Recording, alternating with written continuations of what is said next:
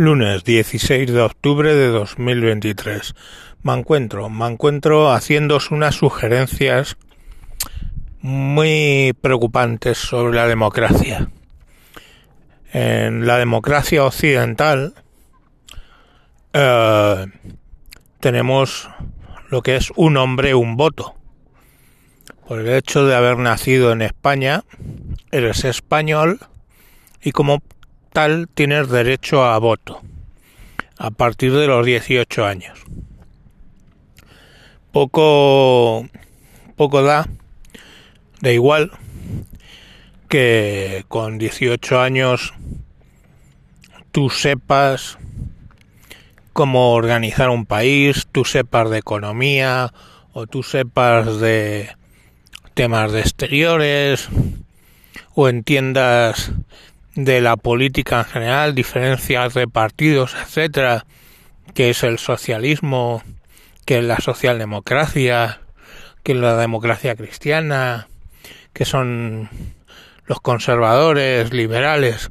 Da igual de que tú sepas o entiendas de cosas de esas, tú, por el hecho de haber nacido en España y por el hecho secundario de tener más de 18 años, tienes derecho a voto. ¿Qué ocurre con ese tipo de democracias? ¿Qué ocurre en nuestra democracia? Pues que el voto de alguien formado y con unas razones para tomar unas decisiones u otras vale lo mismo de alguien que pongamos por caso tiene un cociente intelectual de 85 y no es capaz de respirar y andar al mismo tiempo. Pero dado que ambos son españoles y ambos tienen más de 18 años, ambos tienen derecho a voto. ¿Qué ocurre? Que en las democracias occidentales aparece el fenómeno del populismo por el cual pues dan pan y circo, ¿no? Da pan, circo, a cambio de votos. Y por ejemplo tenemos, dicen, desde el paralelo 40 para abajo, o sea, toda Andalucía, Extremadura, Castilla-La Mancha, pues ahí hay un partido, el Partido Socialista, que ha estado gobernando por años a base de dar prebendas y de financiar la compra de votos. O el populismo de derechas, donde un partido empieza a hacer afirmaciones extraordinarias que no demuestra y que, bueno, pues el populacho admite como válidas. De hecho, llamar populacho a gente no estaría bien visto,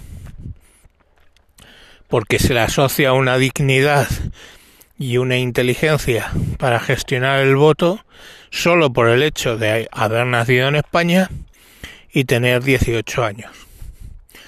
En la Grecia clásica había una formación que todos los niños seguían, que era la paideia. En la paideia se les enseñaba a ser ciudadanos. Se les enseñaba a ser ciudadanos. Pero por encima de eso, que era dar las clases, luego tenían que resolver en unos exámenes para demostrar que podían ser ciudadanos de provecho, que habían entendido toda la, la formación sobre la república, sobre los políticos, sobre gestión, sobre economía, ideologías, etcétera. O sea, básicamente se hacía un examen y un curso para ser ciudadano. Aquella persona que por su cociente intelectual o por su valía intelectual no era capaz de pasar el examen o por simple vaguería, simple dejadez, esa persona no era ciudadano y al no ser ciudadano no podía votar. ¿Era este un sistema perfecto? Pues no, de entrada no, porque las mujeres no podían votar, no podían ser ciudadanas. Pero con esa salvedad podemos entender que el sistema era algo mejor que aquí. Alguien que no es capaz de comprender el profundo significado de la deuda de un país, donde básicamente la gente, bueno, pues deuda, pues que se endeude el país, o que no es capaz de entender que los impuestos básicamente salen y los pagos de la deuda salen de tu dinero, del que tú ganas, el que tú pagas, pues alguien que no es capaz de comprender siquiera eso, ¿por qué le vamos a permitir o por qué le deberíamos permitir que pueda votar? Alguien que no es capaz de diferenciar a un liberal de un conservador.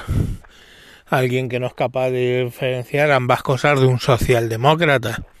¿Por qué al final puede ir y votar a un conservador o a un socialdemócrata?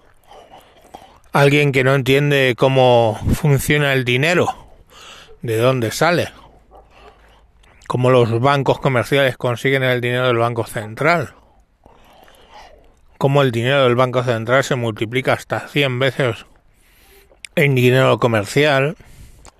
Bueno, pues todo ese tipo de cosas, la persona que lo entiende y que es consciente de que un país no se puede eternamente endeudar, ni se pueden imprimir billetes sin ton ni son, por ejemplo, pues puede votar exactamente igual que tú, que probablemente sí entiendes esos conceptos. Entonces, mm, a ese respecto, sé que es polémico, pero me parece mejor la democracia a la griega a la griega clásica, ¿se entiende? Que las democracias occidentales donde solo por el hecho de haber nacido en un país y por el hecho de tener más de 18 años ya tienes derecho a decidir con tu voto los destinos de cosas que sinceramente no entiendes.